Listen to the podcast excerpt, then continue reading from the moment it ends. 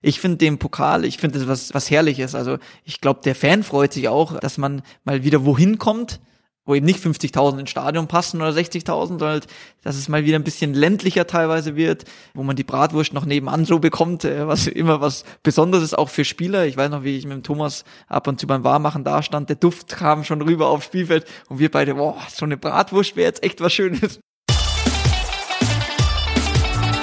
Phrasenmäher, der Fußballpodcast mit Kai Tramann. Moin Moin und herzlich willkommen zum Phrasenmäher. Mein Name ist Kai Tramann, ich bin Bildreporter seit 2001 und ich will mit euch in diesem Podcast tief eintauchen in die Fußballwelt. Ich will hinter die Kulissen schauen und zwar im Gespräch mit den wichtigsten Köpfen des deutschen Fußballs. Große Namen wie Julian Nagelsmann, Rudi Völler, Hans-Joachim Watzke und Nils Petersen haben sich schon gestellt im Phrasenmäher. Jeweils zwei Episoden haben wir mit ihnen produziert und diese Folgen könnt ihr natürlich nachhören bei iTunes, Spotify, Deezer und Soundcloud. Dort könnt ihr den Phrasenmäher auch abonnieren, damit ihr immer eine Info bekommt, wenn es eine neue Folge gibt. Im Phrasenmäher gilt natürlich, das Gespräch wird eins zu eins so gesendet, wie es geführt wurde. Es wird nichts geschnitten, nichts autorisiert. Der Stargast bekommt im Vorfeld auch keine Fragen geschickt. Was ich mit euch erleben möchte im Phrasenmäher, ist eine schöne Reise in die Gedankenwelt, in den Alltag der Stars und vor allem das, was im Blender-Business Bundesliga so oft zu kurz kommt. Offenheit und Ehrlichkeit. Und heute begrüßen wir im Phrasenmäher den WM-Kapitän von 2014. Die Bayern-Legende, den Fußballstrategen und Familienvater Philipp Lahm. Hallo Philipp. Servus zusammen. Wie geht's dir? Sehr gut, sehr gut, kann ich klagen. Ist das dein erster Podcast, den du produzierst? Äh, über diesen Zeitraum, ja, also so eine Länge über ein ganzes Spiel sozusagen habe ich, oder bin ich mir nicht bewusst, dass ich das schon mal getan habe. Zweimal 45 Minuten werden wir heute reden. Im ersten Teil wird es sehr fußballerisch, sehr sportlich sein. Wir sprechen über den DFB, wir sprechen über den FC Bayern. Im zweiten Teil werden wir dann ein bisschen privater. Da wollen wir mal wissen, wer uns da gegenüber sitzt. Und das ist eigentlich ein gutes Stichwort, denn im Phrasenmeer ist es immer so, dass der Stargast sich selbst vorstellt. Was ihr über mich wissen solltet. Ich bin Philipp Lahm, ich bin Betreuer der U6 von FT Gern, wo unser Sohn Fußball spielt. Das heißt für mich, ich trage die Flaschen, die Trinkflaschen und äh, halte die Jacken. So sehe ich mich. Kannst du das denn? Ich, exzellent, will ich behaupten. Wenn du Betreuer bist, dann heißt es, du reist mit, du fährst die Jungs zum, zum Spiel und so weiter. Bist beim Training auch dabei? Äh, beim Training bin ich, also wenn ich Zeit habe, natürlich dabei, äh, unterstütze die Trainer, soweit ich das äh, hinbekomme. Beim Spiel natürlich dabei, meistens an der Seite des Torhüters, da kenne ich mich am besten aus. Ähm, macht unglaublich Spaß, es ist wieder schön, in meinem Heimatverein zu sein, wo ich auch aufgewachsen bin, wo ich ganz früher Fußball gespielt habe. Das ist schön, einfach den den Amateursport wieder ähm, so zu erleben, wie ich das, also ich erlebe meine Kindheit sozusagen nochmal. Dein Sohn Julian ist jetzt sechs Jahre alt. Welche Position spielt er? Äh, aktuell links hinten, komisch, gell? Also, dass er auch hinten links oder auf der Seite spielt. Aktuell spielt er hauptsächlich links hinten, wenn man das bei einer U6 sagen darf. Das heißt, dann in ein paar Jahren spielt er hinten rechts und irgendwann wird er sagen, Trainer, ich will eigentlich ins Mittelfeld und dann ist er Kapitän schon oder nimmt er sich die Binde irgendwann? Naja, wir, wir, ähm, wir geben die Kapitänsbinde immer weiter. Also jeden, jeden Spieltag ist wer anders Kapitän.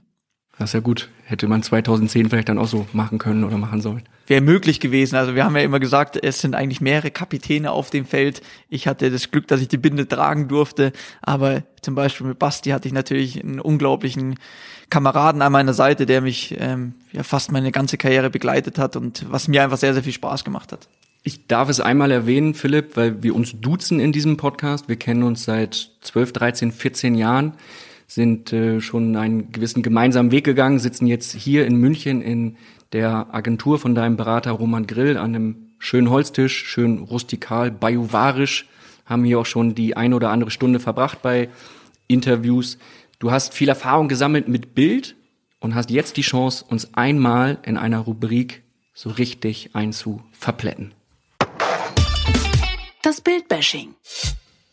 Ja, erstmal muss ich sagen, Bashing ist eigentlich nicht so mein Ding. Also ähm, ich bin eher ein Freund der sachlichen Kritik und ähm, wenn wir jetzt bei dem Thema sind, äh, sachliche Kritik äh, an Bild, Ich würde sagen, ihr seid aktuell ein bisschen zu kritisch äh, in euren äh, Berichterstattungen. Ich würde sagen, oder ich kenne euch noch von, von vor ein paar Jahren oder ein paar Monaten auch, ein bisschen positiver wieder, ein bisschen positiver nach vorne blicken. Äh, wir leben in einer tollen Zeit. Wir haben natürlich bestimmte Themen, die wir angehen müssen, äh, aber das ist alles machbar. Und ich würde mir wünschen, dass ihr ein bisschen optimistischer nach vorne blickt, ein bisschen positiver seid. Ich habe das äh, zuletzt erlebt ähm, bei unserer EM-Bewerbung wir haben immer versucht hervorzuheben, was wir eigentlich für Stärken haben in Deutschland, was wir als Gesellschaft alles leisten können oder der, äh, der Europameisterschaft bieten können oder besser gesagt der UEFA bieten können, äh, was wir für ein toller Gastgeber sein können. Und da würde ich mir wünschen, dass ihr auch auf das Positive, was eigentlich in unserem Land alles so oder ich würde sagen, in was für einem tollen Land wir eigentlich leben, das immer wieder auch zu spielen, dass es Probleme gibt, das ist, glaube ich, ganz normal. Äh, in jeder Gesellschaft oder in jedem Land gibt es immer wieder Probleme, die kann man aber angehen. Das würde ich mir wünschen. Also ein bisschen positiver und optimistisch nach vorne blicken. Dann äh, reden wir heute mal sehr positiv und lassen das Kritische, das Negative weg, reden also nicht über den DFB und reden nicht über den FC Bayern in der jetzigen Verfassung. Nicht, dass du mich falsch verstehst. Also kritisch darf man immer sein, sachliche Kritik gehört dazu, aber nicht alles nur so negativ sehen, sondern auch ein bisschen positiv, weil ich denke, dass wir wirklich in einem, einem tollen Land leben und äh, dass wir die Themen einfach angehen müssen, gemeinsam angehen müssen, aber ähm, ansonsten positiver nach vorne blicken. Dann gehen wir das an. Wenn dir eine Frage nicht gefällt, dann hast du pro Folge zweimal die Chance, diese Frage einfach wegzuhupen. Die berüchtigte Phrasenmeerhupe ist natürlich mit dabei, ist hier, weiß Bescheid, steht hier auf ja. dem Tisch. So hört sie sich an. Hast du vor, sie zu nutzen, hast du schon dir einen kleinen Plan geschmiedet? Der Plan ist, äh, die Fragen zu beantworten. Das ist mein Plan. Nicht zu hupen. Ich weiß aber nicht zu hupen, aber ich weiß nicht, was du mir Fragen, äh, für Fragen stellst. Boah, da sind echt einige dabei, die sind. Ich würde, würde sie, glaube ich, nutzen. Ich darf sie ja auch nutzen. Und zwar, wenn mir deine Antworten nicht gefallen, wenn ich merke, so, ha, das ist jetzt nicht der echte Philipp, das ist jetzt eher so eine Fußballerfloskel, das geht so in den Bereich bla bla, darf ich die äh, Hupe auch zweimal benutzen. Schauen wir mal, wie oft wir die Hupe benutzen. Bin gespannt. Springen wir mal rein. Ähm, die Nationalmannschaft da fällt es jetzt ein bisschen schwer, so ganz positiv zu reden, weil nach der WM, bei der WM war das Auftreten nicht ganz so toll. Du hast nach der WM 2014 deinen Rücktritt erklärt. Hätte Yogi Löw das auch machen sollen im Nachhinein? Ich finde, äh, man muss dann immer in einer bestimmten Situation die Entscheidung treffen. Für mich war weit vor der Weltmeisterschaft klar, dass ein langer Weg, den wir gemeinsam gegangen sind, äh, den ich dann am Ende auch als Kapitän gehen durfte, dass es einfach zu Ende ist. Das, ich hatte ein Gespür dafür, dass es jetzt äh, für mich dieser Weg einfach zu Ende ist, dass nochmal ein Turnier jetzt hier vor der Brust steht, ich nochmal all meine Energie da reinstecken will und habe für mich dann entschlossen, eben, dass für mich Schluss ist. Ich kann nicht für den Bundestrainer reden. Ähm, ich glaube, dass sie auch 2016 eine sehr, sehr gute Europameisterschaft dann gespielt haben, äh, mit dem mit dem Halbfinale auch das unglückliche Ausscheiden eigentlich gegen gegen Frankreich. Ich finde, so eine Entscheidung muss jeder für sich äh, treffen. Das kann ich nicht beantworten. Glaubst du, dass äh, Yogi meine Pause braucht? Er ist jetzt ja schon zwölf Jahre dabei, angefangen damals unter Jürgen Klinsmann als Co-Trainer. Glaubst du, dass er irgendwie eine, eine Pause mal braucht? Nee, nach der WM 2018 habe ich auch gesagt, also jeder muss sich äh, hinterfragen, jeder muss sich die Frage stellen, ob's, ob die Energie noch da ist, ob die Kraft da ist für die nächsten zwei Jahre.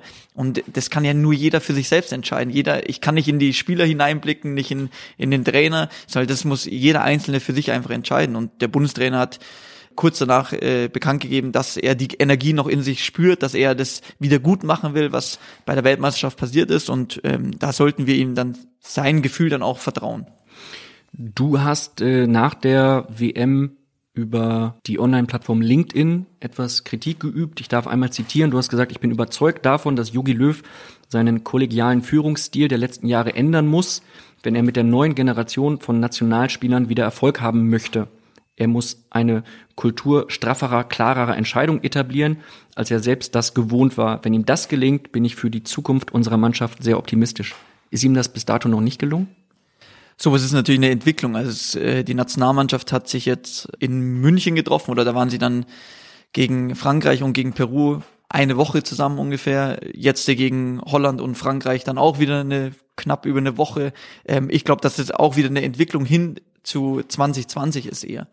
Die Begründung liegt darin, dass wir meine Generation ist noch in einem Heimatverein aufgewachsen, in einem kleinen Verein, äh, noch viel bei der Familie eigentlich gewesen. Heute gehen die Spieler sehr, sehr früh in Leistungszentren, was nicht heißen soll, dass es schlecht ist, sondern ich glaube, man muss auf die Spieler dann anders äh, einwirken, ähm, weil sie früh von der Familie auch wegkommen, eben einen anderen Einfluss haben als vielleicht meine Generation damals oder die Generation vor mir sogar.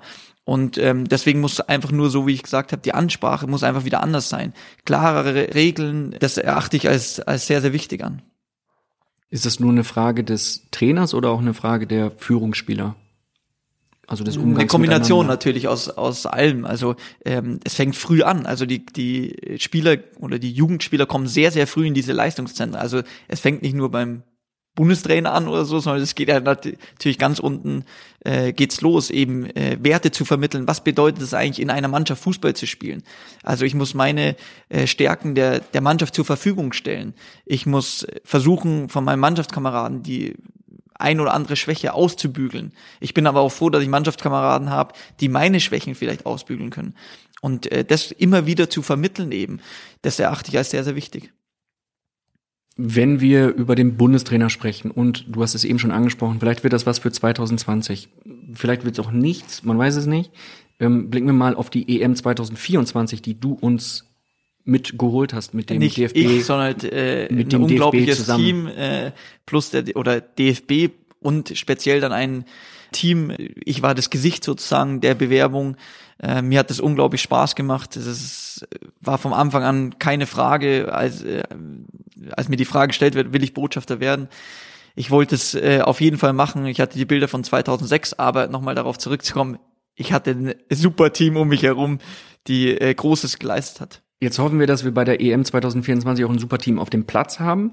Wer wäre dein Wunsch Bundestrainer für diese EM? Wer wäre der optimale Nachfolger von Jogi Löw? Ja, äh, also das ist noch weit hin bis dahin und Absolut. Äh, ich hoffe, dass der Bundestrainer erfolgreich ist, dass die Mannschaft jetzt äh, äh, super Fußball spielt, äh, eine sehr, sehr gute EM spielt, dann steht die äh, WM in Katar an und dann, glaube ich, läuft erst der Vertrag aus von, von Jogi Löw. Also bis dahin äh, ist noch äh, viel Zeit und das werden wir sehen. Und was in fünfeinhalb Jahren ist, das ist schwierig zu beantworten.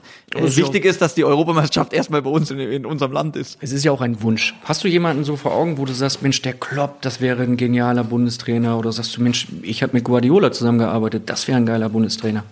Ich habe mit einigen Trainern zusammengearbeitet. Äh, Jupp Heinkes, äh, ohne ihn zu nahe treten zu wollen, äh, wird äh, dann wahrscheinlich ein bisschen zu alt sein, der einen unglaublichen Job gemacht hat bei Bayern zu meiner Zeit, aber jetzt auch danach nochmal.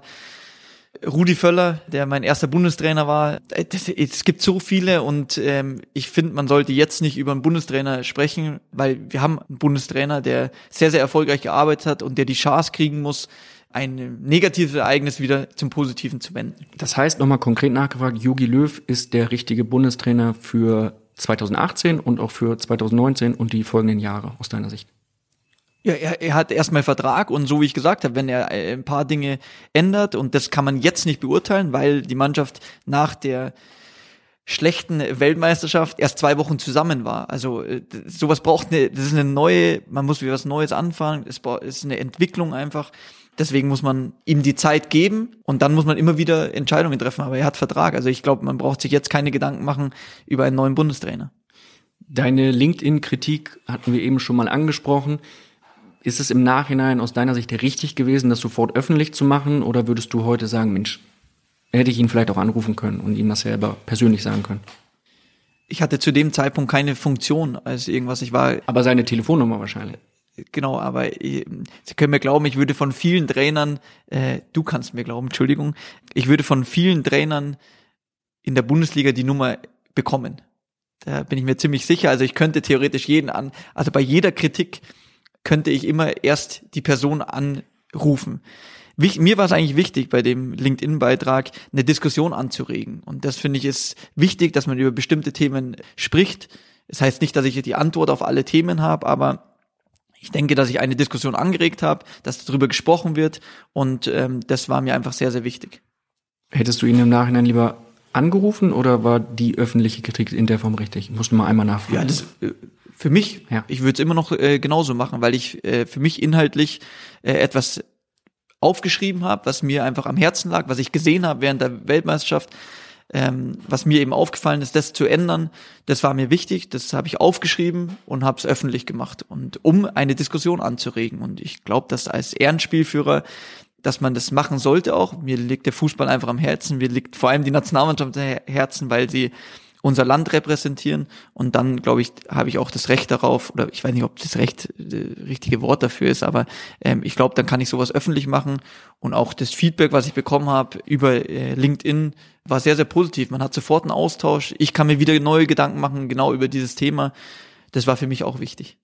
Wie erklärst du dir als Weltmeister von 2014 eigentlich diesen langsamen Untergang, der dann in der WM 2018 Vorrunden ausgeendet ist? Hinterher gab es jetzt auch Spiele, die nicht ganz so glücklich liefen. Was ist da passiert? Was ist in dieser Mannschaft passiert? Ist das der klassische Fall von, die Mannschaft ist zu satt oder was ist da vorgegangen in der Nationalmannschaft? Ja, wenn ich, wenn ich jetzt auf die anderen Weltmeister von äh, 2006 und 2010 blicke, also Italien und, und Spanien, ähm, die hatten auch große Probleme danach, ähm, auch in der Vorrunde ausgeschieden sind danach. Vielleicht hat es sowas mit Titelverteidiger, dass man dann nicht seine 100 Prozent eben das nächste Mal als Titelverteidiger bieten kann, plus die Gegner alle höchst motiviert sind. Ähm, das ist schwer zu sagen, weil sie haben glaube ich, eine sehr, sehr ordentliche Europameisterschaft 2016 noch gespielt und danach eine Qualifikation, die auch wieder, also ohne Probleme vonstatten gegangen ist. Ähm, das ist schwer, weil ich in dem Sinne auch nur Außenstehender dann bin, ähm, da die richtige Antwort zu finden. Aber du kennst einige Spieler, du siehst beispielsweise Mats Hummels, der dann ähm, so ein bisschen gegen die Medien keilt nach einer Niederlage es wirkt so ein bisschen, als seien da auch viele Ausreden jetzt gerade, ähm, die getroffen werden, um irgendwie die eigene Leistung zu entschuldigen. Und man hat nicht so den Eindruck, dass es eine Mannschaft ist, die sich wirklich mit der eigenen Leistung auseinandersetzt. Also du kennst ich find, die, ich du kennst äh, die Jungs. Was ich wichtig finde, ist, dass immer eine Mannschaft auf dem Blatt äh, steht, die miteinander arbeitet, die untereinander sich zu 100 Prozent unterstützt. Und das äh, war nicht immer der Fall, was ich jetzt gesehen habe. Und äh, darüber muss man sich äh, Gedanken eben machen, äh, dass eine Einheit sich findet, die auf dem Platz sich untereinander zu 100 Prozent vertraut und unterstützt. Aber auch sowas muss eben wachsen. Also wenn ich zurückblicke auf, auf meine Karriere, ich hatte eben mit Basti einen, der von der Jugend äh, beim FC Bayern sich mit mir nach oben gearbeitet hat, wir eine Einheit geworden sind auf dem Feld, aber auch außerhalb. Wir hatten die gleichen Werte, wir haben gleich gedacht über Fußball, wir haben uns immer in Diensten der, der, der Mannschaft gestellt.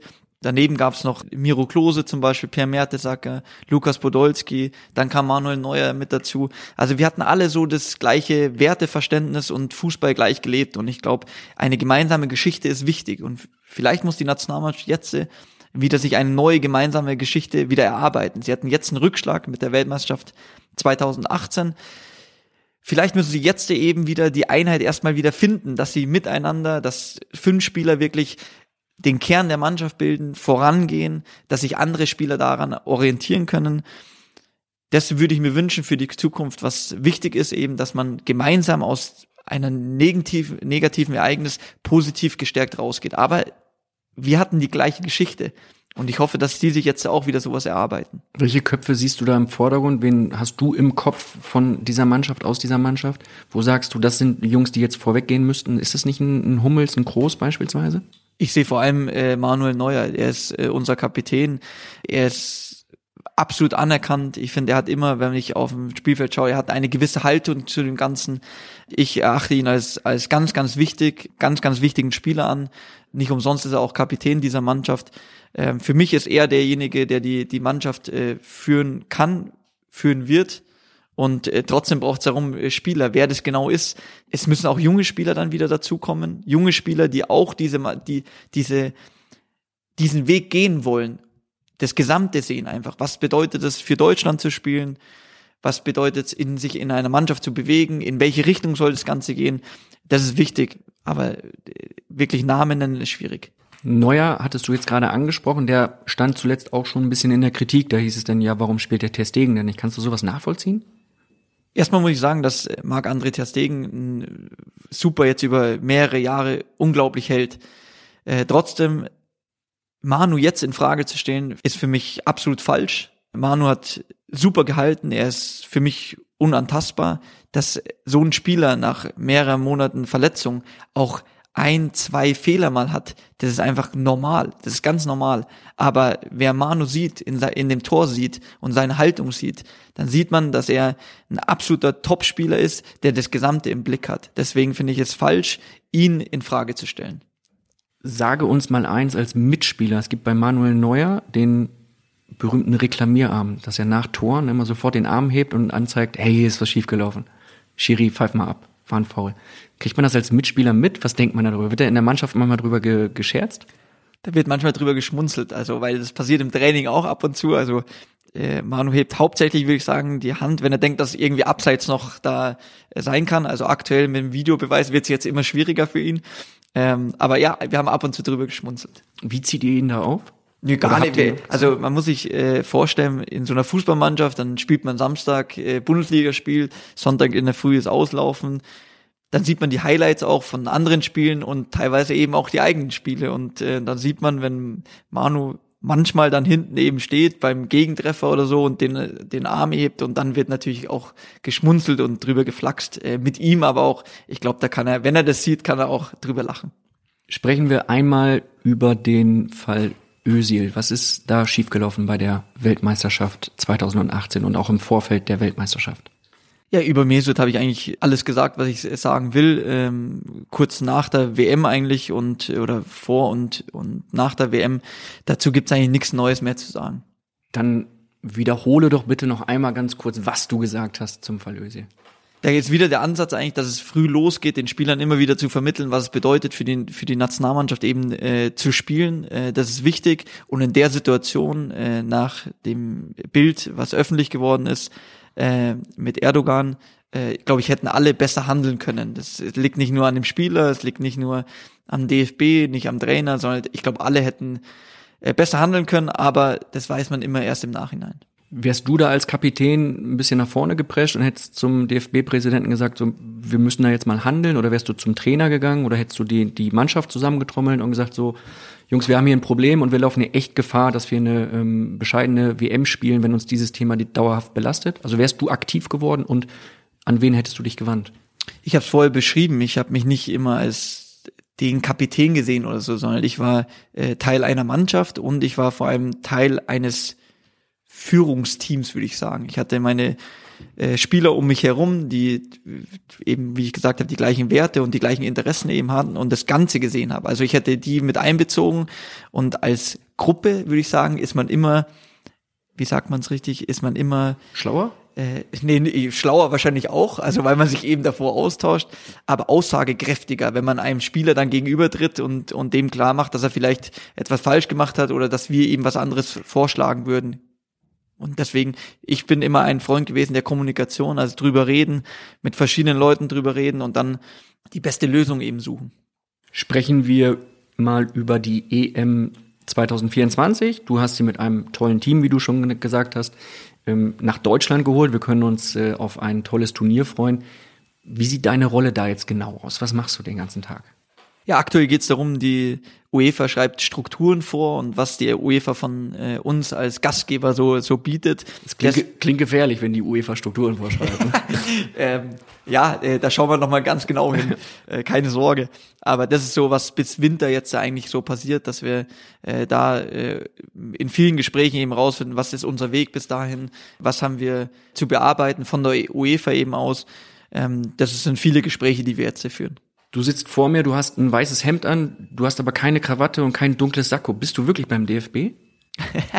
Äh, ich war jetzt in den letzten Monaten häufig beim DFB und äh, es sind so unglaublich viele Mitarbeiter und da laufen die meisten nicht in Anzug und äh, oder mit Anzug und Krawatte rum. Siehst du dich mittlerweile als Funktionär oder wie fühlst du dich selber in dieser Rolle? Ich fühle mich als freier Mensch irgendwie. Also äh, ich finde es aufregend, was ich so erlebt habe nach meiner Karriere eigentlich in ganz unterschiedlichen Bereichen. Und jetzt auch, ich sammle so viel Wissen an, ich kann mich mit so viel interessanten Leuten austauschen. Ähm, ich will immer weiter lernen und das erlebe ich gerade. Also ich weiß nicht, ob ich Funktionär bin oder was auch immer.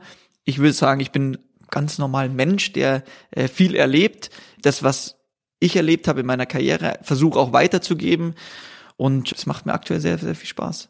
Wie sehen die nächsten Monate da für dich aus? Ich meine, die nächsten Jahre, darüber können wir wahrscheinlich jetzt schwer sprechen, weil das ist noch ein sehr, sehr langer Zeitraum, wie du vorhin auch richtig gesagt hast. Aber wie sehen die nächsten Wochen, die nächsten Monate aus?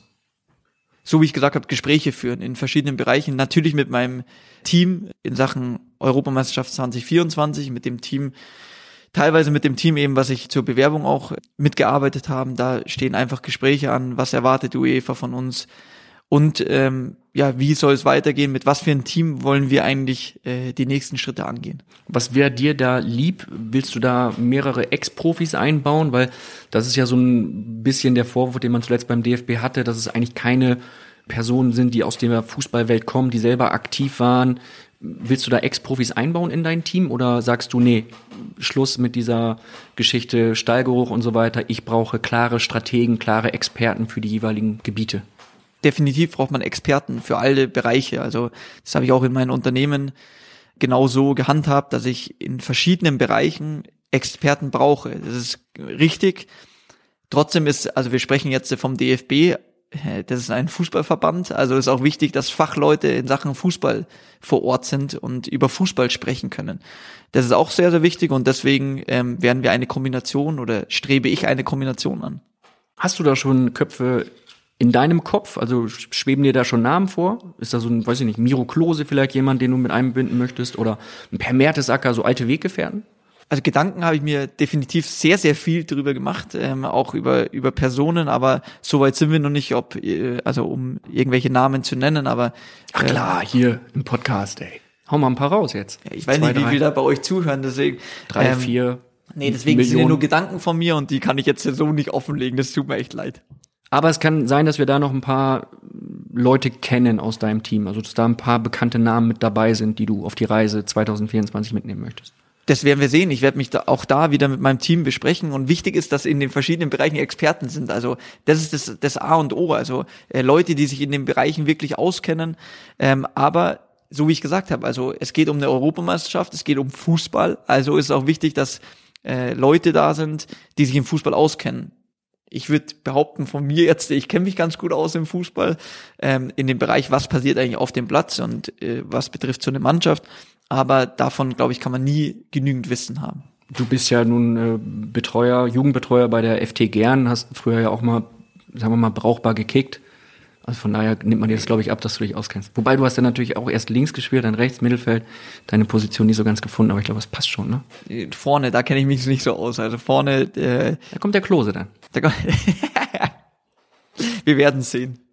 Wirst du daran arbeiten, dass der DFB und die Fans sich wieder ein bisschen annähern, gerade so in Richtung 2024? Weil aktuell, wenn du ins Stadion gehst, ist das Feedback für den DFB, drücken wir es mal, wenn wir ja heute positiv reden, nicht so toll. Klar, man darf die Fans nicht verlieren. Also definitiv nicht. Äh Aber die sind ja gefühlt gerade so ein bisschen verloren, ne? Also genau, der, und da muss, ja muss man, ich würde es nicht nur den DFB einbeziehen, DFB, DFL, auch die Vereine. Ich glaube, dass alle da verantwortlich sind, dass alle die Fans eben nicht verlieren wollen. Also, und deswegen erachte ich es sehr, sehr wichtig, dass man sich, dass man versucht, wieder sich zusammenzusetzen, drüber zu sprechen, eben äh, alle mitzunehmen. Das ist wichtig, dass man jeden auf einem Weg, auf einem bestimmten Weg immer mitnimmt und auch Entscheidungen erklärt, warum trifft man eigentlich die und die Entscheidung. Ähm, deswegen ja, ich werde immer wieder äh, darauf hinweisen, dass man sich zusammensetzen muss und drüber sprechen muss. Wirst du da auch selber die Gespräche führen, weil dir als Weltmeister 2014, als achtfachen deutschen Meister nimmt man natürlich noch mal mehr ab und da hört man vielleicht auch lieber zu, wenn ein Mensch spricht, ein Ex-Profi spricht, dem man vor ein paar Jahren noch zugejubelt hat, wenn der sich mit dieser Fan-Thematik äh, beschäftigen würde. Also gehst du da aktiv mit rein? Willst du aktiv mit ähm, Fangruppierungen, mit Ultragruppierungen reden? Mich würde das sehr, sehr interessieren. Also ähm, ich habe ge gelernt, oder das war auch ein Thema bei Bayern, das ist schon ziemlich lang her, da hatten wir auch ein Meeting äh, oder einen Austausch zwischen Fanvertretern aus allen Bereichen, würde ich sagen, der Fanszene, äh, plus dem Vorstand und Präsidium. Und das war interessant. Also auch die Fans sehen ja teilweise Dinge unterschiedlich und sich auszutauschen zu kooperieren, äh, nicht nebeneinander le äh, leben. Die einen machen das, die anderen machen das, die einen gehen den Weg, die anderen gehen den, genau den anderen Weg, sondern ähm, eben zu kooperieren. Und man muss dann erklären, warum trifft man diese Entscheidung. Also ich würde nicht dastehen und ich würde zu allen einfach sprechen, sondern halt austauschen, auch andere Erfahrungen in Betracht ziehen und dann eine Entscheidung zu treffen. Und du weißt es auch, man kann es nicht allen recht machen, aber äh, versuchen, Entscheidungen eben zu erklären, ist wichtig, weil sonst verliert man eine bestimmte Gruppierung oder bestimmte Leute, verliert man dann einfach auf einen Weg. Welche Werte sind dir im Hinblick auf 2024 für den DFB wichtig? Was soll den DFB ausmachen bei dieser EM und auch auf dem Weg dorthin? transparent, weil ich glaube, heute ist äh, das sehr, sehr wichtig, dass man, so wie ich gerade erklärt habe, dass man die Leute mitnimmt, dass man, dass die Leute wissen, warum macht man eigentlich sowas und warum gibt man vielleicht dafür Geld aus oder dafür. Ich, das erachte ich als sehr, sehr wichtig, weil die Leute heutzutage erfahren wollen, was passiert eigentlich da? Was passiert auf dem Weg schon zu der Europameisterschaft hin? Deswegen muss man die Leute mitnehmen. Wir wollen uns wieder als Top-Gastgeber beweisen. Wir haben das 2006, würde ich sagen, exzellent gemacht.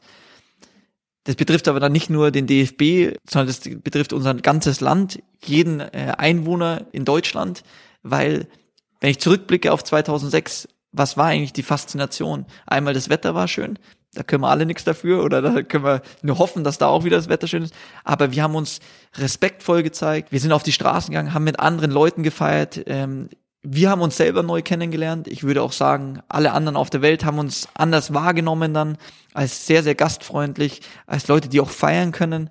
Und genau das wollen wir eigentlich den Leuten wieder bieten, dass wir organisieren können. Das, glaube ich, weiß fast jeder. Das müssen wir wieder neu beweisen, dass wir so ein großes Turnier organisieren können.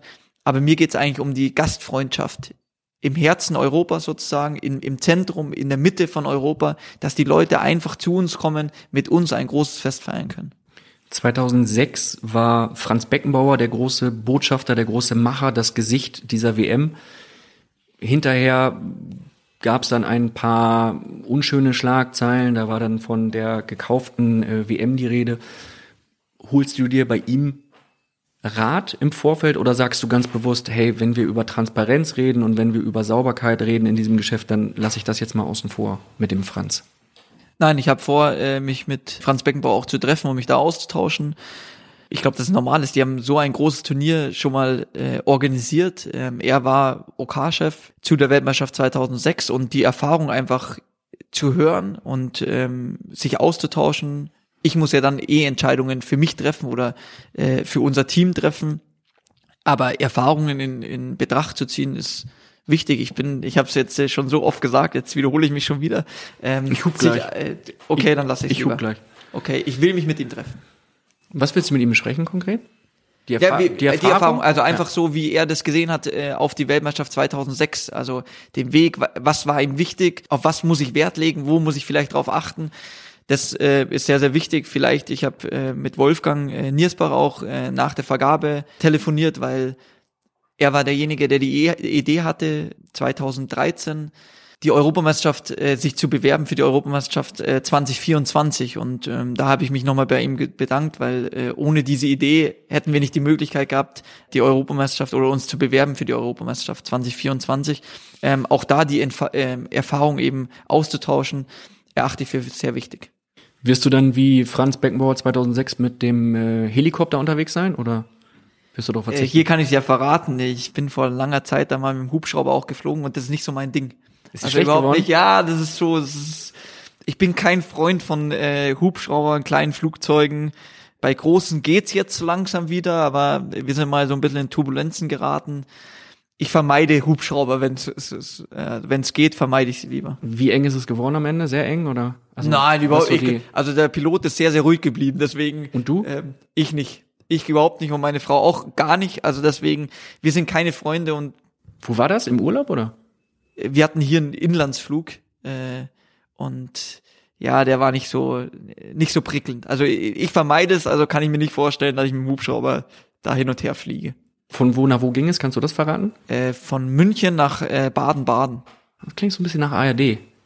Nee, ARD nicht. Das war eine äh, andere Einladung, aber das kann ich jetzt nicht hier öffentlich machen. Du, alles gut. Ich wollte auch nur den Übergang zur ARD Ach so. irgendwie hinbekommen.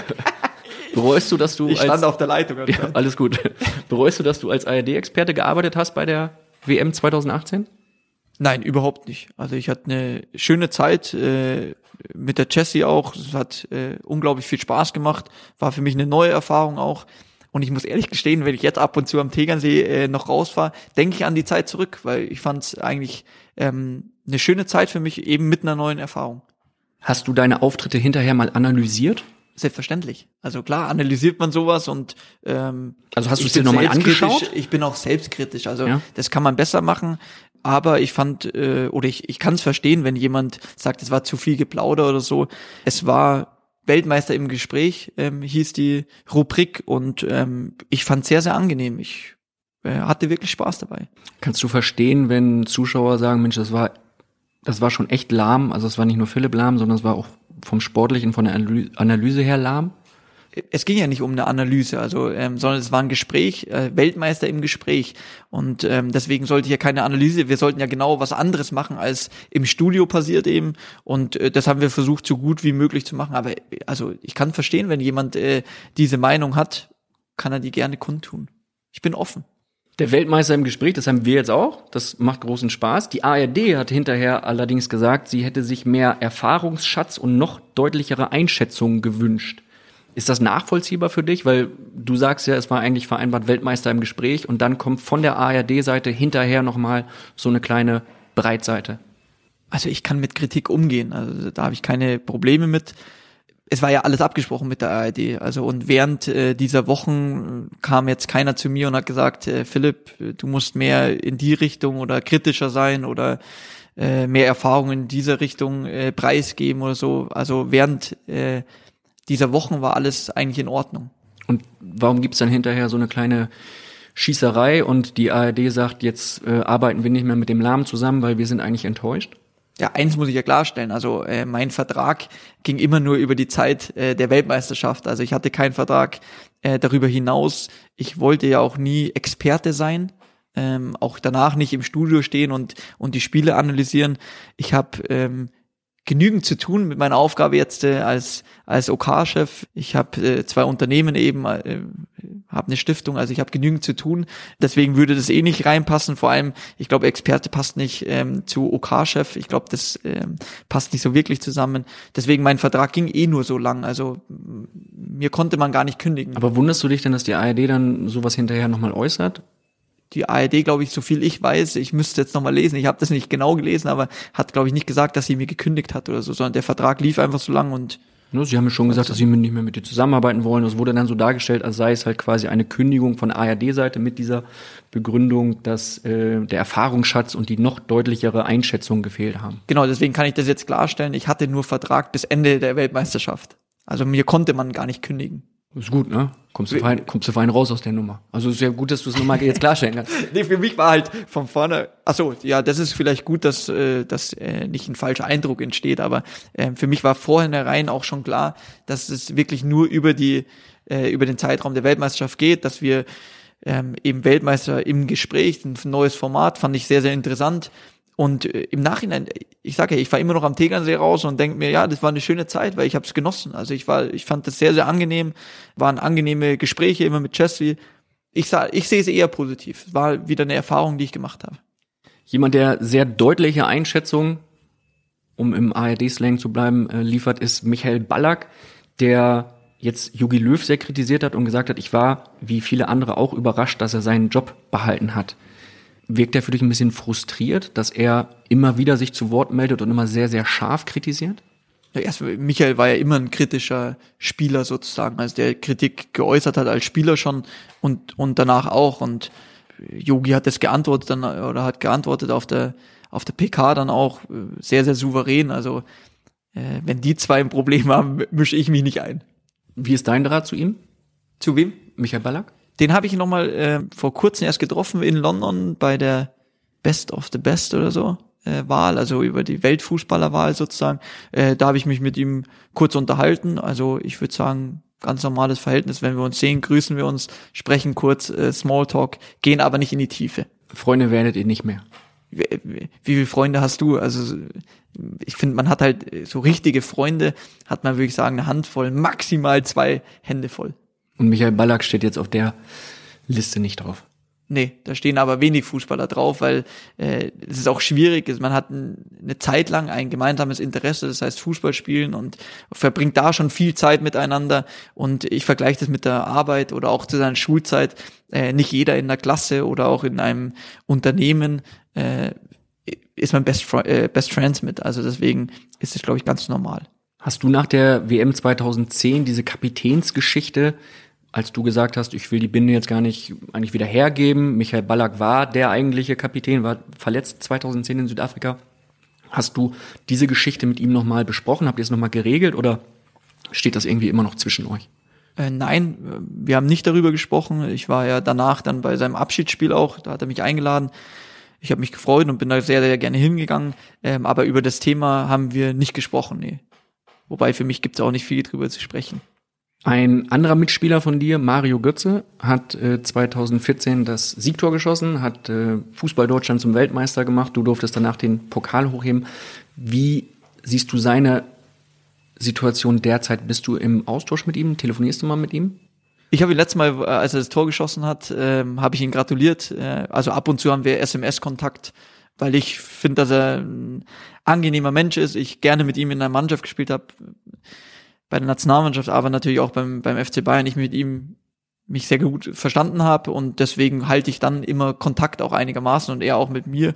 Ähm, und das ist schade, dass aktuell so für ihn läuft. Jetzt habe ich mich gefreut, dass er wieder ein Tor gemacht hat, dass er wieder zum Einsatz kam, ähm, weil er ein unglaublicher Fußballer ist, der aktuell nicht die Chance bekommt, das immer wieder zu zeigen über einen längeren Zeitraum. Ich weiß auch, dass er viel dafür tut, äh, dass er äh, sich vorbereitet auf, auf das Training, auch danach immer wieder ähm, regeneriert und alles und wirklich eigentlich ein sehr, sehr guter oder sehr, sehr professionell ist. Und da ist es schade, dass es dann jetzt gerade nicht so positiv für ihn läuft. Wie sieht so eine SMS unter Weltmeistern aus? Schreibst du dann Hallo Mario oder ist das völlig formlos ohne Anrede und du sagst, ey, geiles Tor, freue mich für dich?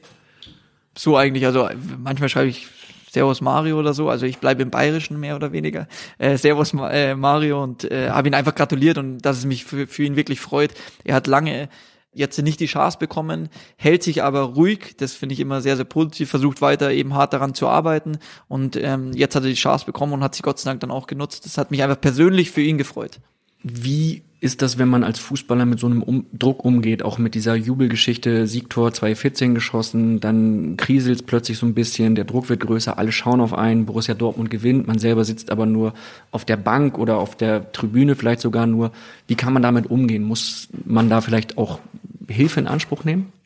Ich kann es nicht sagen. Ich hätte gern ein Tor im WM-Finale geschossen, aber äh, jetzt muss ich kurz überlegen. Ja, doch ein Tor habe ich gemacht bei einer Weltmeisterschaft. Ich wollte schon sagen, ich hätte äh, 2-6 gegen Costa Genau, stimmt. Ich wollte schon sagen, ich hätte gern ein Tor bei der Weltmeisterschaft gemacht, aber eins habe ich ja gemacht, Gott sei Dank.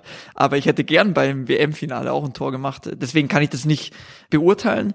Ich fand es immer wichtig, äh, vor allem als ich jünger war, aber auch jetzt später noch, die Leute um einen sind sehr, sehr wichtig. Also für mich war Familie immer wichtig, um mich auszutauschen, um ein ehrliches Feedback auch zu, zu bekommen, auch, dass man Kritik äußern darf, dass man drüber sprechen kann, aufgefangen wird aber auch zu Hause, dass ich weiß, ich kann immer wieder zurückkommen, nach Hause kommen.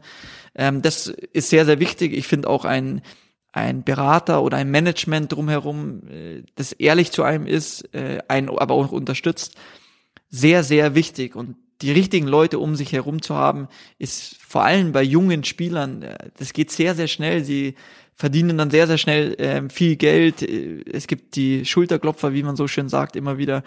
Da das richtige Umfeld zu haben, ist nicht einfach für junge Spieler, die früh auch Entscheidungen treffen müssen.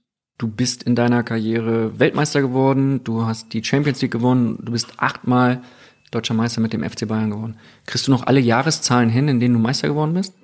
2, 6, 2, 8, 2, 10, 2013, 14, 15, 16, 17. Am Ende war es einfach, ne? Weil der Am Ende war es einfach, ja.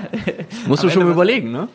Ja, ich wusste, dass wir da, also mein erstes Jahr, als ich wieder zurückgekommen bin, war, also als ich von Stuttgart zurückgekommen bin zu Bayern, da sind wir dann Doublesieger geworden. Das haben wir zwei Jahre später gleich wiederholt. Also es war im Zwei-Jahres-Rhythmus, sechs, acht, zehn. Das konnte ich mir oder kann ich mir heute immer noch merken.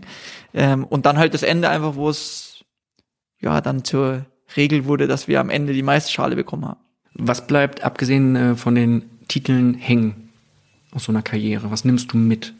Was sind da für Momente dabei gewesen, wo du sagst, ey, ganz ehrlich, kannst Kai, du dir, also kannst wir dir machen nicht jetzt aber kaufen. 45 Minuten, oder? Ich glaube, wir machen mehr gerade, aber ist doch okay.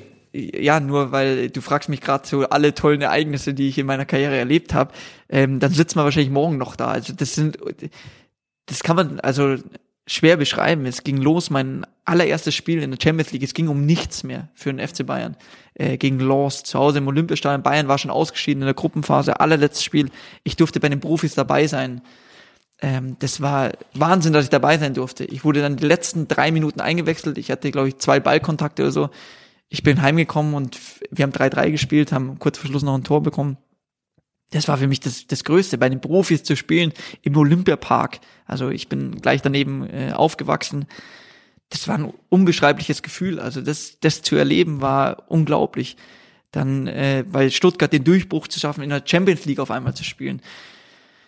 Dann ging es weiter, es ging ziemlich schnell. Dann, ich weiß noch, als Felix Magath mich in Stuttgart zu sich in die Kabine geholt hat und hat gesagt, Philipp, du weißt, nächste Woche bist du bei der Na- A-Nationalmannschaft dabei. Das war Wahnsinn. Ich darf für Deutschland auflaufen. Das hat mir Felix Magath damals gesagt, dass ihn Rudi Völler Du angerufen wusstest es nicht zu dem Zeitpunkt. hat. Nein, ich war sechs Monate Profi oder so. Als Felix Magath mich da reingeholt hat und mir das gesagt hat, das war, ich, ich bin auf einmal, also ich bin da dabei, bei der Nationalmannschaft, A-Nationalmannschaft, mit äh, Oliver Kahn zum Beispiel, äh, mit dem ich dann bei Bayern ja davor trainieren durfte, aber das war so weit weg eigentlich. Darf ich für Deutschland auflaufen, unser Land repräsentieren? Äh, beim äh, Länderspiel im Februar war das, glaube ich, in Kroatien. Das war Wahnsinn. Und dann durfte ich von Anfang an spielen. Das, das war, also deswegen so viele, und das waren jetzt das erste halbe Jahr als Profi. Also äh, da, da sind noch ein paar Jahre äh, Wir haben Zeit. Wir haben Zeit. Nach uns kommt kein Heute-Journal, da sind keine Sendungen, die irgendwie verschoben werden müssen. Alles gut. In dem gleichen Jahr dann am Ende die erste deutsche Meisterschaft. Wahnsinn, deutscher Meister zu werden, die Schale hochzuheben. Ähm, ich war früher Balljunge im Stadion. Ähm, das, das war, das war unglaublich, dass ich da die Schale in den Händen halten darf, dass ich die gewonnen habe. Pokalfinale zu erleben, 2006, in dem gleichen Jahr, es war alles in einem Jahr. Pokalfinale zu spielen, da auf dem Platz zu stehen, äh, in Berlin im Olympiastadion, was ganz Besonderes. Dazwischen hat man immer gesagt, ja, Pokalfinale ist doch gar nichts mehr Besonderes und so. Für mich war das immer traumhaft, in das Stadion zu kommen. Die eine Seite voller Bayern-Fans, die andere Seite, egal gegen wen wir gespielt haben, gegen Frankfurt, äh, Dortmund, Bremen. Ähm, das war was ganz Besonderes. Finale, ein Spiel, es geht um den Pokal dann gewonnen zu haben, das Double einzufahren in meiner ersten Saison, als ich wieder zurückgekommen bin. Tolle Erlebnisse. Champ ich könnte so weiterzählen. Ich, Hast du schon einiges gewonnen. Was war denn der schwerste Pokal? War da ein Ding dabei, wo du gedacht hast, alter Schwede, der ist aber jetzt doch schwerer als gedacht? WM-Pokal. Ja? Also im Verhältnis, also die Größe und man denkt so, ja, das geht immer so locker hoch. Ähm, war überrascht, dass der so wirklich schwer war, habe ich aber trotzdem gerne entgegengenommen. Also Gegenteil, was so leicht, also was ich gefühlt hatte, das gibt's ja gar nicht, den kann man hochwerfen, der schwebt dann oben, ist der Champions League Pokal. Der ist sehr, sehr leicht, klar, der ist innen hohl und so. Der war irgendwie ganz, also extrem leicht. Welcher hat sich am besten angefühlt? Jeder zu seiner Zeit äh, unbeschreiblich. Also Champions League natürlich, das war unser erster internationaler Titel mit dem mit der Geschichte Champions League Finale davor verloren 2012 zu Hause hier in der Allianz Arena. Ein Jahr später den den Champions League Pokal in die Höhe zu halten, das war schon ein, ein richtig cooles Gefühl. Aber danach kam ja auch noch einer, noch vielleicht der größte Titel oder wahrscheinlich der größte Titel, den man als Fußballer gewinnen kann. Eben die Weltmeisterschaft. Da repräsentiert man eben ein Turnier lang oder ich durfte zehn Jahre Teil äh, der, der Nationalmannschaft sein, die die Nation vertritt. Egal wo man hinkommt, man ist, man vertritt Deutschland. Und das ist was Besonderes. Und da dann am Ende den WM-Pokal hochheben zu dürfen, auch da muss ich nochmal ausholen. Entschuldige, darf ich oder? Philipp, ganz ehrlich, ich habe vorhin gesagt, wir machen zweimal 45 Minuten. Ich fress meine eigenen Worte. Lass uns, weiß ich nicht, eine Stunde oder zwei. Das ist doch Rede. Du hast Zeit. Nee, wenn ich, da habe ich dann zurückgedacht an die, an die Zeit äh, 1990. Das war mein erstes Turnier, was ich am Fernseher erlebt äh, habe, äh, als Italien. deutscher Weltmeister ja, Ja. in Italien, äh, mit eben Lothar Matthäus, Andi Brehme, äh, Guido Buchwald, äh, die, also Jürgen Klinsmann, also die ganzen wirklich großen Spieler und, und Lothar Matthäus am Ende den Pokal hochgehoben hat. Das war dann immer so ein Traum, das auch mal erleben zu dürfen, so ein Kindheitstraum einfach.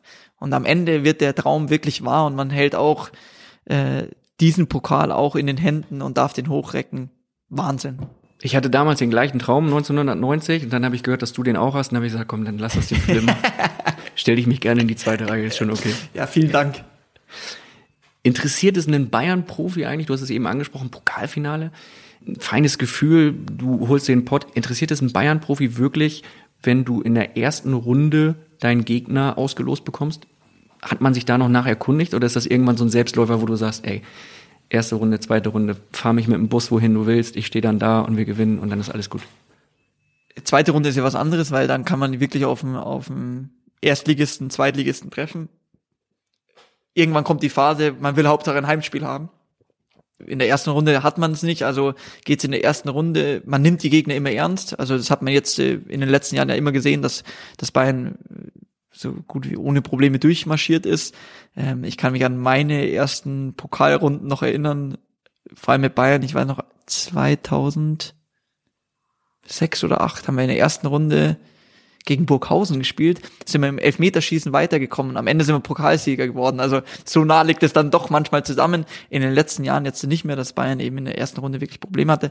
Erste Runde würde ich sagen, man hofft, dass man irgendwas in der Nähe bekommt.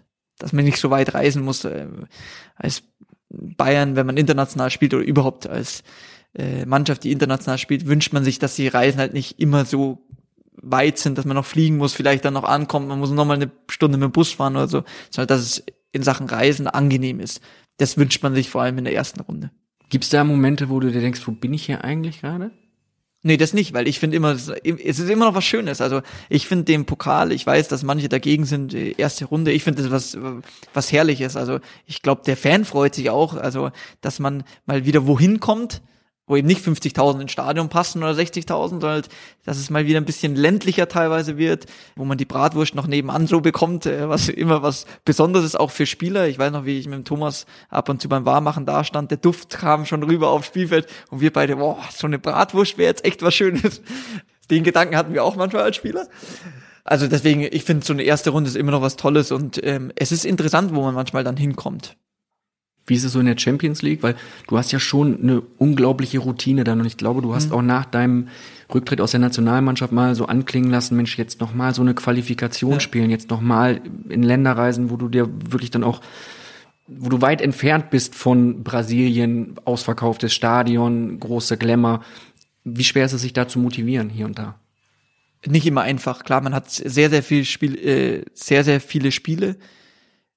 Als Nationalmannschaft ist trotzdem dann interessant. Also ich weiß noch, als wir in Aserbaidschan gespielt haben, auch in Kasachstan, man sieht, man kommt sehr, sehr viel rum und sieht auch andere Länder, äh, andere Kulturen, in denen man vielleicht so als Urlaub jetzt nicht reisen würde. Deswegen fand ich das immer interessant. Klar, wenn man äh, dreimal hintereinander in der Qualifikation äh, Kasachstan hat, dann sagt man sich auch, ja, irgendwann kann man sich die Reise mit der Zeitumstellung und alles, das kann man, also da wünscht man sich, dass es irgendwas Näheres halt gibt. Deswegen sage ich, Reisen ist halt für Profis. Man will dann lieber kürzere Anreisezeiten haben. Am besten keine Zeitumstellung, weil daran muss man sich halt auch, entweder man bleibt in seiner Zeit dann immer, also man stellt die Uhren gar nicht um. Das haben wir einmal in Kasachstan gemacht. Also, da hatten wir, glaube ich, mittags um ein Uhr oder so, oder bis mittags um eins Ortszeit hatten wir Frühstück. Also wo die, wo die Kasachen sozusagen Mittag gegessen hatten haben wir dann erstmal gefrühstückt, sind wir aufgestanden. Also das, weil wir in unserer Zeit geblieben sind. Und so ist unterschiedlich. Also man wünscht sich auch, ich finde auch in der Champions League, man will nicht immer die gleichen Gegner haben. Wir hatten oft dann Manchester City zum Beispiel, äh, Madrid dann oft. Also man will da schon andere Länder eben bereisen, andere Städte auch sehen. Aber mei, das gehört dazu. Man kann sich, oder es ist halt kein Wunschkonzert. Ich habe mich jetzt gerade selber beobachtet, wie ich die letzten 30, 40 Sekunden dir zugehört habe und habe gedacht, so, ey, Manchester City, Madrid, ich, also ich glaube, ich hätte gern mal gegen die gespielt. Das ist schon, sind dann schon Luxusprobleme, die du dann irgendwann hast als Profi, wenn du halt im, im Dauereinsatz bist. Ne? Also kannst du das zwischenzeitlich dann noch oder konntest du das zwischenzeitlich realisieren, dass das eigentlich dann schon echt ein Luxusproblem ist, was du da hast? Klar. Also klar ist das ein Luxus, also Luxus immer dahin zu reiten, aber du hast mich gerade gefragt, wie man darüber denkt als Spieler und äh, ich habe versucht zu erklären, dass man halt andere Städte ja. auch mal gern bereit, also ich war gern unterwegs. Ich war auch gern zu Hause, wenn ich ehrlich bin. Ich muss gerade überlegen. Eigentlich war ich sehr, sehr gern zu Hause, weil ich liebe mein, äh, äh, mein Umfeld, das ich hier zu Hause habe. Ähm, aber trotzdem habe ich dann genossen, eben neue Dinge zu sehen, einfach zu bereisen. Äh, auch wenn man als Fußballer hauptsächlich Flughafen, Stadion, Hotel sieht. Trotzdem kriegt man immer einen Eindruck von einem Land. Äh, Manchester City, ja, in Manchester waren wir halt häufig. Also wir waren äh, gegen United öfter gespielt, äh, City häufig gespielt. Und da wünscht man sich halt, dass mal wer anders kommt. Aber Champions League ist das Großartiges. Und das ist ein Privileg, dass man immer da spielen durfte oder ein Privileg, dass man bei Bayern spielen durfte, um immer in der Champions League zu spielen oder meistens. Und äh, deswegen Champions League, ich, das ist für Spieler wie für einen Fan, würde ich behaupten. Also abends Viertel vor neun, jetzt äh, neun eben, das ist Flutlicht gegen eine andere Top-Mannschaft zu spielen. Herrlich. Und es gibt eine Hymne und man muss sie nicht unbedingt mitsingen, ne? Für viele, für viele Spieler auch eine Erleichterung. Und, äh, ja, die, die mitgesungen haben, äh, konnten ja die Hymne dann sozusagen. Also für andere gab es vielleicht die Diskussionen noch nicht. Du bist gerne zu Hause, hast du gesagt. Kann jeder nachvollziehen. Jeder Hörer weiß, zu Hause ist es eigentlich am schönsten. Du musst nicht reisen, du musst nicht mit dem FC Bayern durch die Gegend fliegen. Wie froh bist du, dass du jetzt nicht Brazzo bist, dass du nicht Hassan Salihamidzic bist und Sportdirektor bist? Wie froh bist du, dass du dem FC Bayern abgesagt hast? Nee, froh ist das falsche Wort, würde ich sagen. Ich habe eine Entscheidung getroffen und die war für mich so, dass ich eben mir das aktuell dann nicht vorstellen konnte, äh, Sportdirektor zu werden. Äh, wir hatten einen Austausch, äh, vor allem mit Karl-Heinz Rummenigge, wir haben drüber gesprochen und ich habe dann am Ende gesagt, dass für mich der, der Posten nicht in Frage kommt. Auch die Zeit wäre schwierig geworden vom Spieler, äh, ein halbes Jahr später dann in eine ganz andere Funktion zu treten ich hätte meine Spieler sozusagen, also mein Team mit meinen Leuten, die mir sehr, sehr nahe war, dann wäre ich auf einmal der Chef sozusagen gewesen, dieser Spieler. Es hätte nicht funktioniert einfach. Wie lief die Absage genau ab? Äh, wie, wie, genau ablief. Also hast du, war das ein Gespräch, wo du gesagt hast, man sitzt an einem Tisch und dann äußert man und sagst so, hey, das kommt zu früh oder ist es irgendwie ein Telefonat? Nee, nee, persönlich, ich war ja auch jeden Tag an der Sebener Straße sozusagen, ähm, wegen am Training äh, und, und da haben wir uns weit vorher schon unterhalten, eben äh, vor allem mit Karl-Heinz Rummenigge, dazwischen auch mit Jan-Christian Dresen und mit äh, Uli Hoeneß äh, hatten wir auch ein Gespräch zusammen und am Ende habe ich ähm, dann für mich entschieden, dass es nicht einfach nicht passt, inhaltlich äh, teilweise nicht passt, aber vor allem zeitlich auch nicht passt und somit bin ich dann zu äh, Karl-Heinz Rummenigge und habe ihm dann gesagt, dass es für mich äh, aktuell nicht in Frage kommt. Bist du froh, dass du dich jetzt nicht täglich mit Karl-Heinz Rummenigge und Uli Hoeneß zoffen musst in der aktuellen Bayern-Situation? Ich habe es genossen. Ich habe es genossen, äh, nicht mich zu zoffen, aber mich zu unterhalten, weil beide unglaubliche Erfahrung haben, äh, als Spieler natürlich auf absolutem Top-Niveau, aber vor allem danach auch in ihren Funktionen. Äh, ich habe es genossen. Ich habe meine Sicht immer vertreten. Wir hatten tolle, offene Gespräche. Mir hat's eine Freude gemacht. Und klar, es waren ein paar kritische Gespräche auch mit dabei, paar, wo ich hineinzitiert wurde ähm, und mich rechtfertigen musste für bestimmte Themen. Und wie fühlt sich das an? Wie fühlt sich das an, wenn du weißt, jetzt muss ich zum Hönes? und du kommst rein und du siehst, oh, der Kopf blüht schon so ein bisschen. Äh, wie fühlt sich der? Ich habe mich meistens gefreut auf diese Gespräche, weil. Ach Quatsch. Doch. Du freust ähm, dich doch nicht, wenn du zum Rapporten musst. Ja, es gab ja dann immer einen Grund. Und den konnte ich dann immer vor ihnen ja vertreten. Ob sie der gleichen Ansicht waren, pff, das war mal so, mal so. Aber das war schön, weil für mich war es was Tolles. Und klar, ähm, ich kann mich an ein Gespräch erinnern. Das war nach meinem Interview. Äh, in der Süddeutschen, 2009. Korrekt, genau. Da mhm. wurde ich dann auch äh, zum Gespräch gebeten. Das war dann mit Karl-Heinz Rummenigge, Karl Hopfner und Uli Hoeneß. Und wenn drei solche Persönlichkeiten vor einem stehen und ich dann als Spieler zum Rapport musste, ja, da muss ich sagen, da war ich angespannt. Und dann war das aber echt, die ersten Minuten musste ich ein bisschen durch und am Ende hin war es eigentlich ein sehr angenehmes Gespräch. Wie sehen diese ersten Minuten aus? Nimm uns mal mit. Viele Hörer, ich mit eingeschlossen, wissen nicht, wie es im Büro von Uli Hoeneß dann abgeht in dem Moment, wo man eine richtige Breitseite bekommt. Ich habe auch mal eine bekommen von ihm. Da hat er gesagt, sie sind vom FC Bayern als Journalist so weit entfernt wie die Erde vom Mond und wusste dann hinterher, okay, das war jetzt quasi mein Ritterschlag, er nimmt mich ernst und durfte dann die Frage stellen, wie sieht's denn gerade aus, wenn ich so weit entfernt bin? Dann hat er mir die Wahrheit erzählt.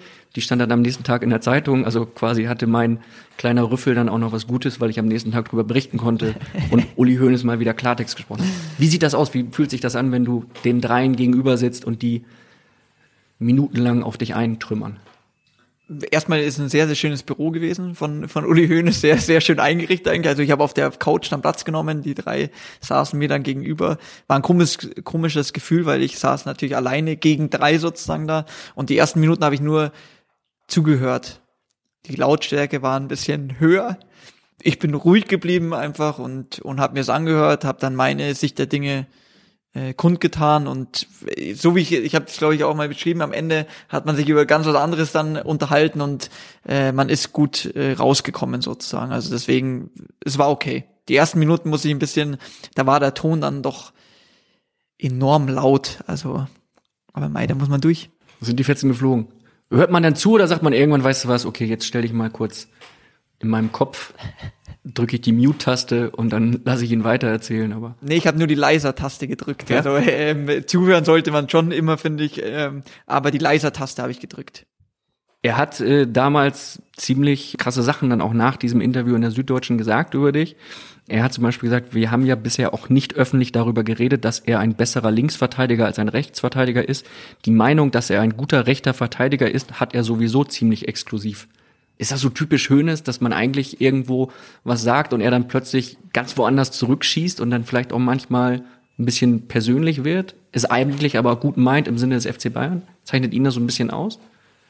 Also, also dass, er dann die übers, Aussage, dass er dann also, übers Ziel ähm, hinausschießt? Ich äh, hatte nie das Recht, mich irgendwo aufzustellen, wo ich will.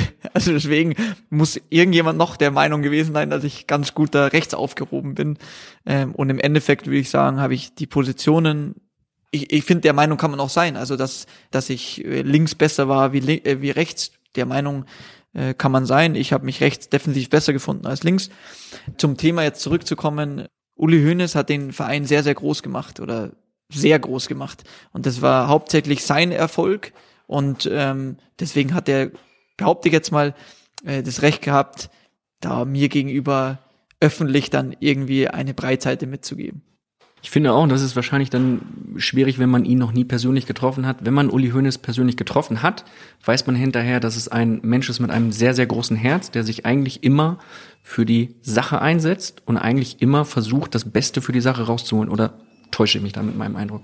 Also manchmal kritisiert er dann vielleicht auch einfach, um zu sagen, okay, jetzt gehe ich auf jemanden los, die klassische Abteilung Attacke, um dann zu sagen, dann halte ich aber den großen Druck vom Rest weg. Ja, ich glaube schon, dass es teilweise Strategie äh, war, irgendwo ein Feuer zu empfachen, um abzulenken eben. Ich glaube, dass das schon teilweise Strategie war, aber das kann ich nicht beantworten. Also das müsste äh, Uli Hoeneß dann beantworten, ob das Strategie war. Springen wir zum äh, Abschluss der Folge 1 nochmal rein in diese Bayern-Situation, so wie sie sich jetzt gerade darbietet. Da ist schon wieder die Rede von Krise. Der Kader ist nicht breit genug aufgestellt. Wie siehst du das? Ist der Kader nicht breit genug aufgestellt? Hätte man im Sommer nochmal zuschlagen sollen? Sie hatten halt auch ein bisschen Pech jetzt mit, mit verletzten Spielern eben. Äh, Rafinha hat sich verletzt, Coman, Tolisso.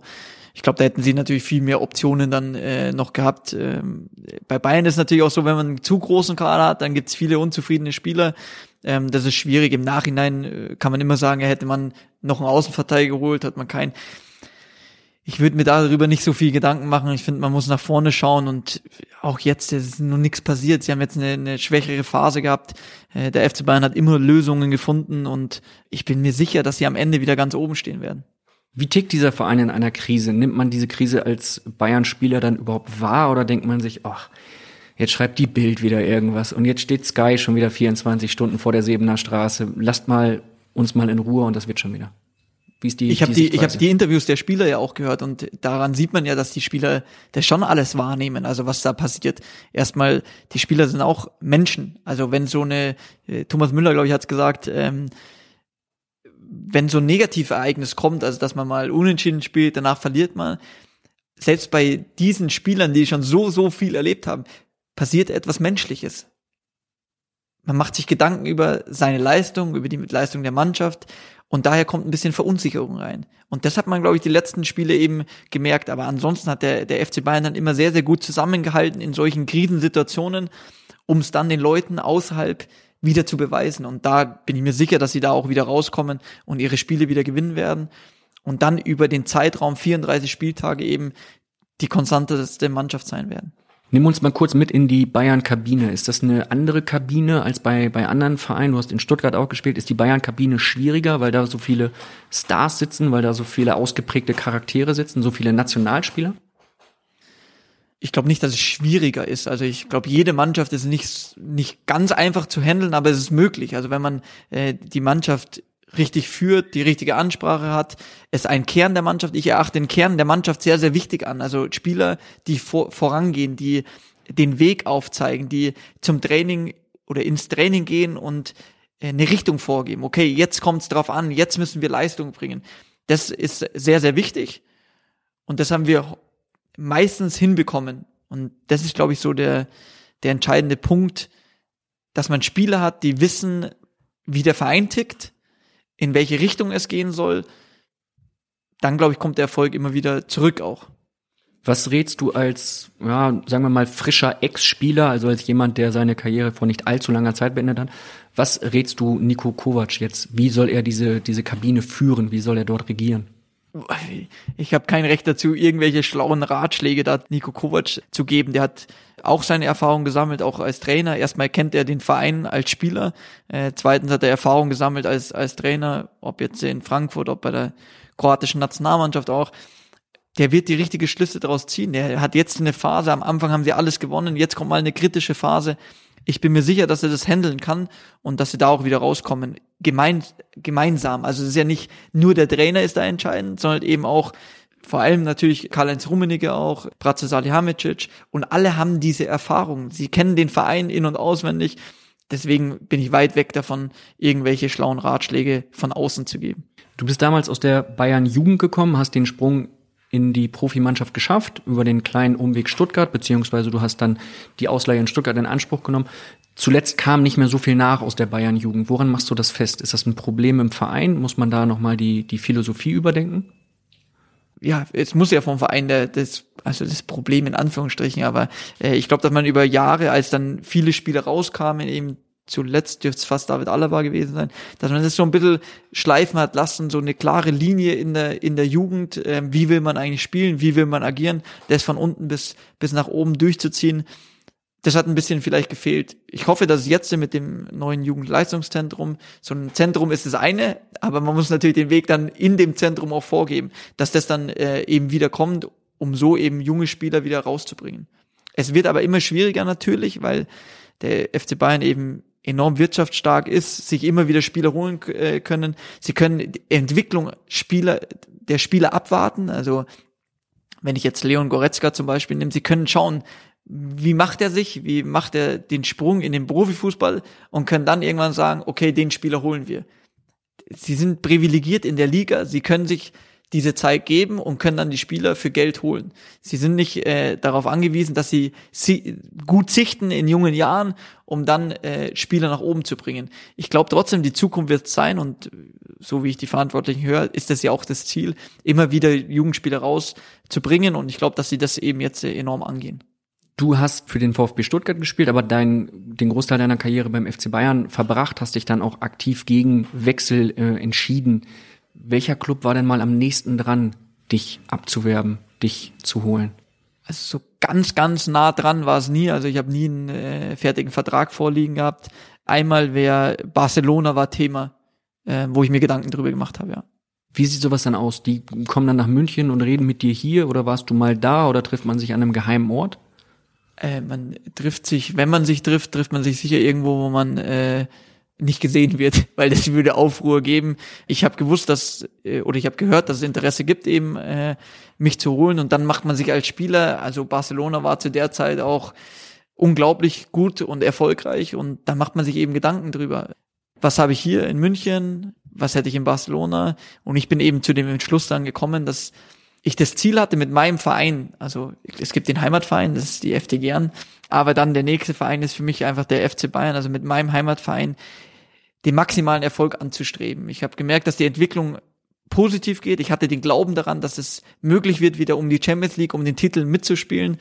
Und ich hätte es mir nicht verzeihen können, wäre ich weggegangen und der FC Bayern hätte Erfolg gehabt. Ich wollte es mit meinem Verein. Ich hätte vielleicht bei Barcelona vielleicht zweimal die Champions League gewonnen oder so, man weiß nie. Ähm, aber ich glaube, da hätte ich mehr Möglichkeiten gehabt und häufiger die Chance gehabt, um den Titel zu spielen als bei Bayern. Aber mir war es das Wichtige mit meinem Verein, mit den Leuten, äh, die mich eben seit fünf, äh, 1995 kennen, eben die Mitarbeiter, weil da bin ich zum, zum FC Bayern gekommen. Das hätte ich mir persönlich nicht verzeihen können und ich wollte unbedingt mit meinem Verein, das hat einen mehr Wert, finde ich, als wenn ich irgendwo hingehe und mit einem Verein in Spanien erfolgreich bin. Für mich war das einfach der Wert, mit meinem Verein das Maximale zu erreichen, ein größerer Wert. Im Nachhinein hatte ich Gott sei Dank Glück. Wer war damals Trainer in Barcelona? Weißt du es noch?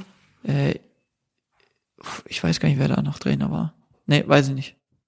Du hast eben gesagt, David Alaba ist wahrscheinlich der letzte gewesen, der aus der Bayern-Jugend gekommen ist. Wir Du könntest mich gern korrigieren. Also ich, Alles gut. Ich, glaube, Alles glaub, gut, Nö, David ist der, Alaba. der letzte große Name definitiv. Zum Abschluss von Folge 1, die jetzt ein bisschen länger geworden ist als äh, ursprünglich gedacht. Wir haben schon so ein bisschen so die, die gute alte Thomas Gottschalk Wetten das Länge. Gibt es nämlich eine Frage von David Alaba, die wir uns jetzt mal anhören und die du Oh, dann oh, ich bin gespannt. die du dann in Teil 2, wo es dann ein bisschen privater wird, ein bisschen ähm, menschlicher wird, ein bisschen familiärer wird. Weil es nicht menschlich ist. Das war super menschlich. Also bis dato habe ich Bildnote 1 auch an dieser Stelle, weil du hast zu, zu Beginn gesagt, wir wollen sehr positiv reden. Bildnote 1 für diesen Podcast mit äh, Philipp Lahm. Jetzt kommt die Frage von David Alaba und äh, in Teil 2 darfst du die dann beantworten. Wir hören mal rein. Alles klar. Servus Philipp, David hier. Ist er schon Fahrt oder wie schauen wir aus? Die Antwort von Philipp Lahm, die hört ihr nächste Woche in der zweiten Phrasenmäher-Folge mit dem WM-Kapitän von 2014. Ich sage schon mal vielen Dank fürs Zuhören und habe noch einen kleinen Tipp für euch. Denn ihr könnt mit dem Phrasenmäher jetzt echtes Geld sparen. Denn jetzt gibt's alle Fußballtrikots, also die der Bundesliga und die der Nationalmannschaft, 20% günstiger im Trikotshop von Bild. Geht einfach auf bildshop.de, sucht dort euer Bayern, Schalke oder was auch immer Trikot aus und gebt den Gutscheincode Phrasenmäher ein. Dann spart ihr 20%. Das sind beispielsweise bei einem Bayern-Trikot mal eben satte 17 Euro. Also ab auf bildshop.de, dort den Gutscheincode Phrasenmäher eingeben. Ihr findet natürlich alle Infos dazu auch hier in den Shownotes. Bis nächste Woche. Tschüss.